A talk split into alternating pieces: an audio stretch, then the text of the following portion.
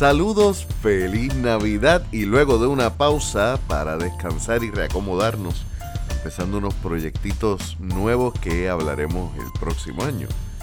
Gracias por escuchar este tu podcast para que digas algo. Conversaciones sobre arte, cultura y temas sociales. Traído ustedes gracias a Virriola en el Bypass de Ponce y a The Poets Passage, la casa de la poesía en el área metropolitana, con el open mic más antiguo en la ciudad más vieja.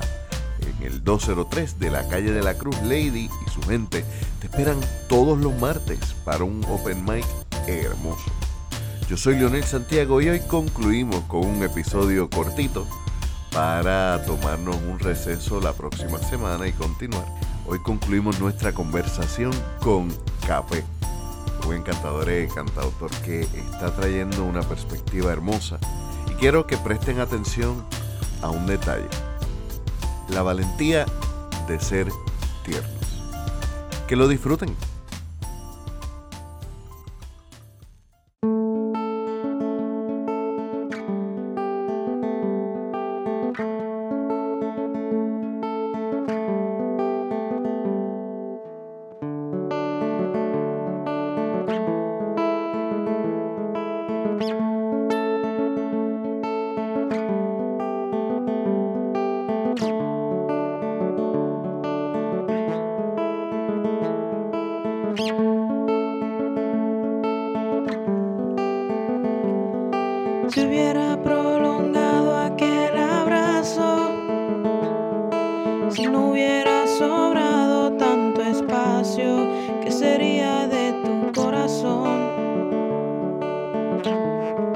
¿Crees que ahora estarías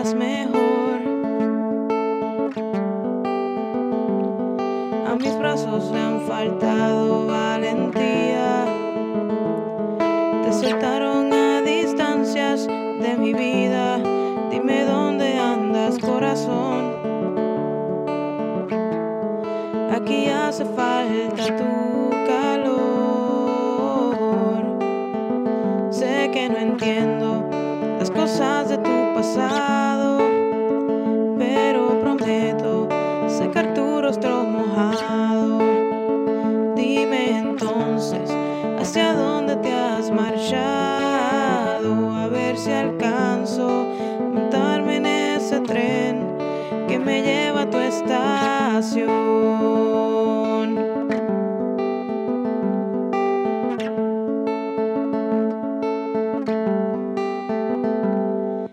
Pasan las páginas del calendario y aún yo sigo imaginándome en tus labios.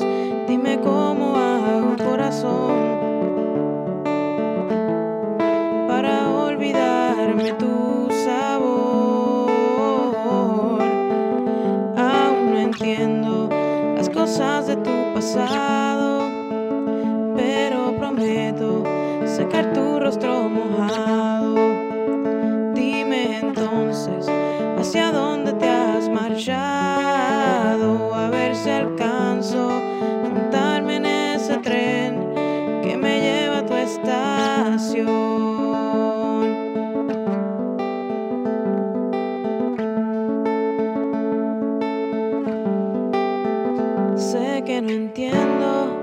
cosas de tu pasado, pero prometo secar tu rostro mojado. Dime entonces hacia dónde te has marchado, a ver si alcanzo montarme en ese tren. Sé que no entiendo las cosas de tu pasado, pero prometo secar tu rostro mojado.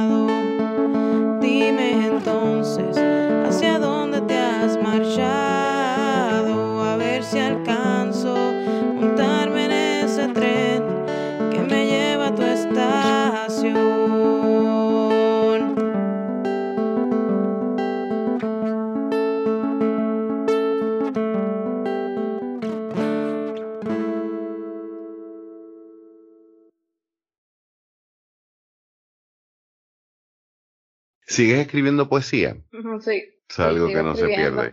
No, no. Este, incluso me he tratado de, me he puesto como reto porque cuando, cuando yo estaba bien envuelta en, en todo esto de los micrófonos abiertos, que, que participaba constantemente con las musas descalzas, las, actividades, ¿verdad? Pues ahora mismo pues no tengo tanto tiempo, pero, pero antes que estaba tan envuelta en eso, pues este, lo que escribía como que de temas sociales, cosas así, cosas que me... Y pues nunca he sido persona de escribir, como que de escribir, por así decirlo, poemas cursi románticos, aunque eso, like, mis primeros poemas fueron románticos. Después cuando descubrí que tú podías escribir poemas sobre lo social, sobre lo que estaba pasando, y descubrí hasta lo que era, hasta la antipoesía y todas esas cosas, pues, y las sátiras y todo eso, como que eso me, like, ese mundo como que me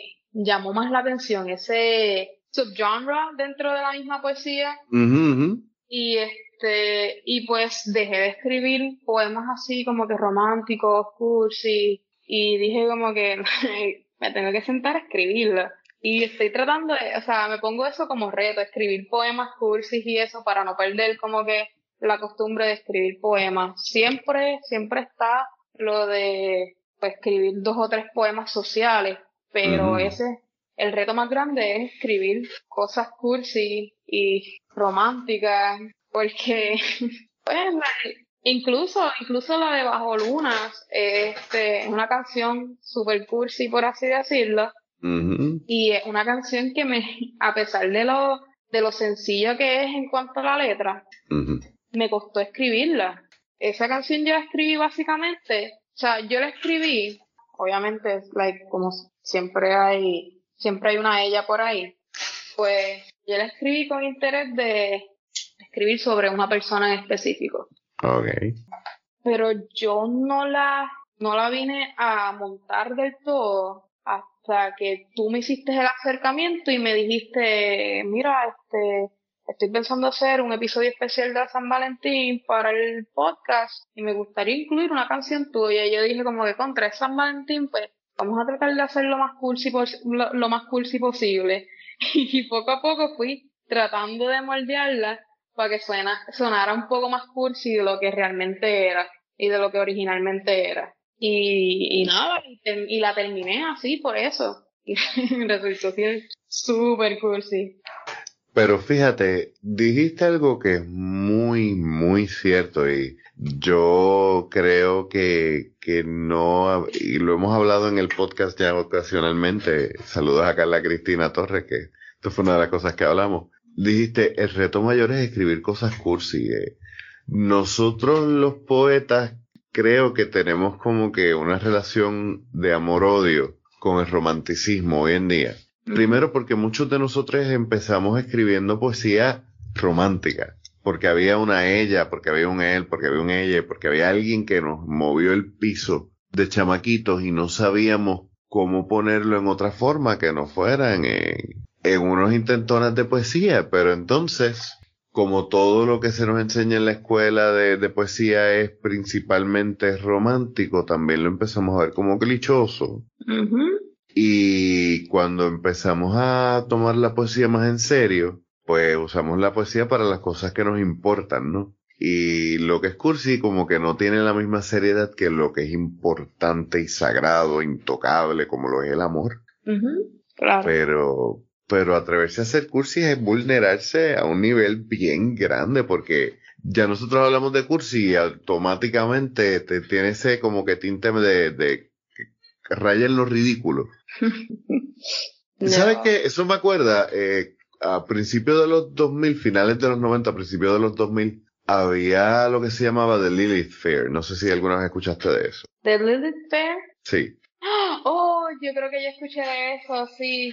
El Lilith Fair era un festival donde todos eran mujeres feministas, cantantes, tú sabes, de rock, grunge, folk, etcétera. Y una de las que empezó ese movimiento la criticaron un montón porque después de haber llevado este movimiento así bien brutal, se enamoró y se casó. Y uno de, de, las últimas canciones que ella hizo, que, que fue como que eh, este grupo de, de, muchas de sus amigas como que la tomaron fuerte, eh, se titulaba You Make Me Want to Wear Dresses.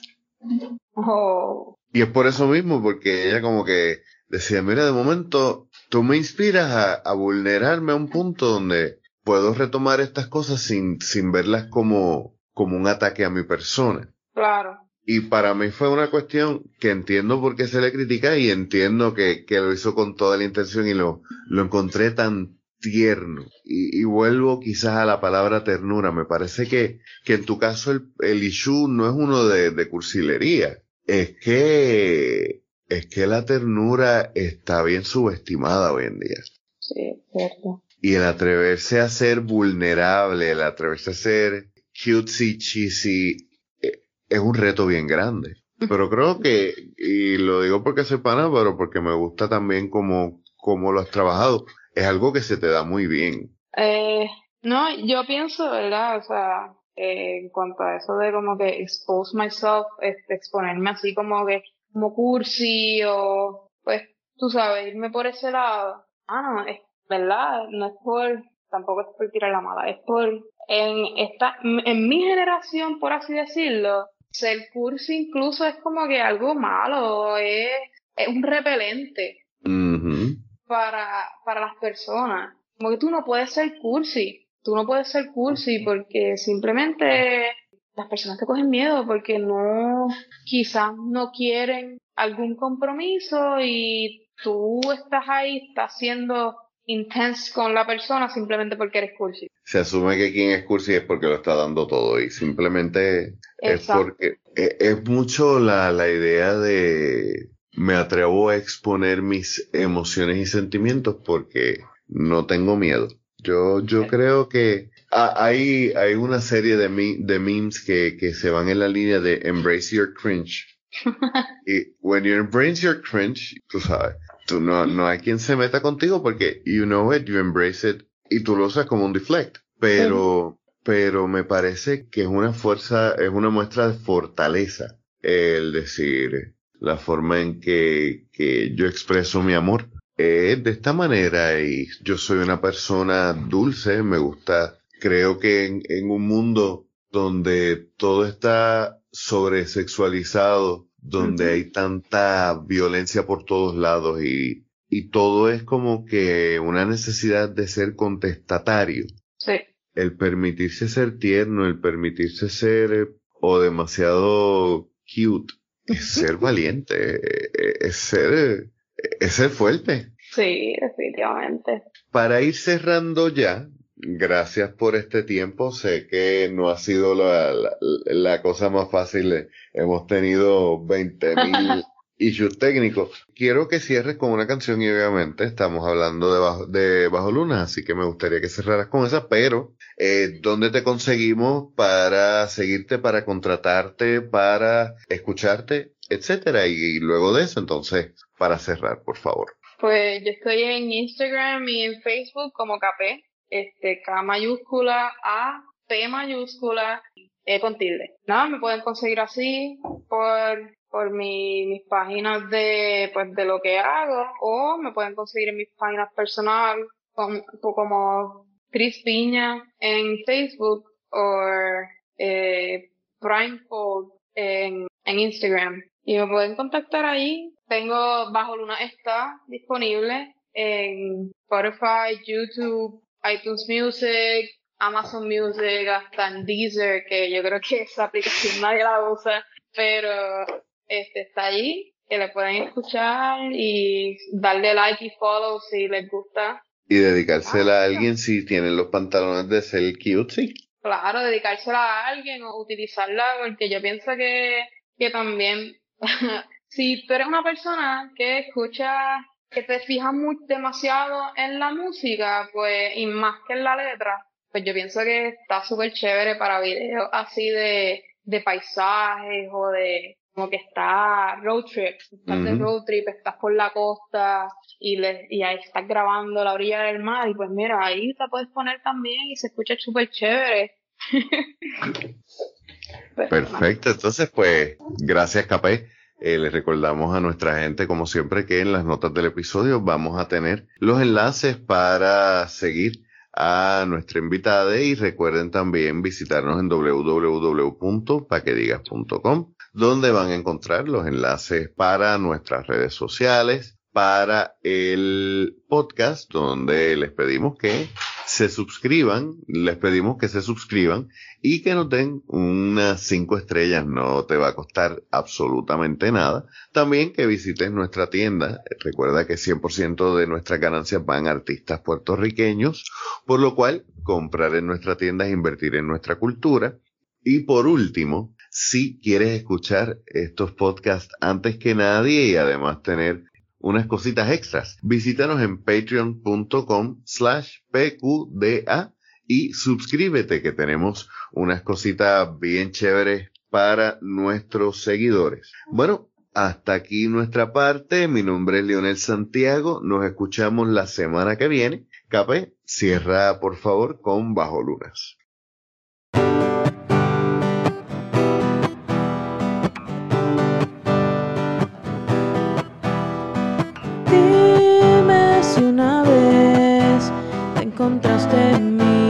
Mí pensando hasta el amanecer entre tazas de café. Dime si soy yo quien a tu lado ya sé.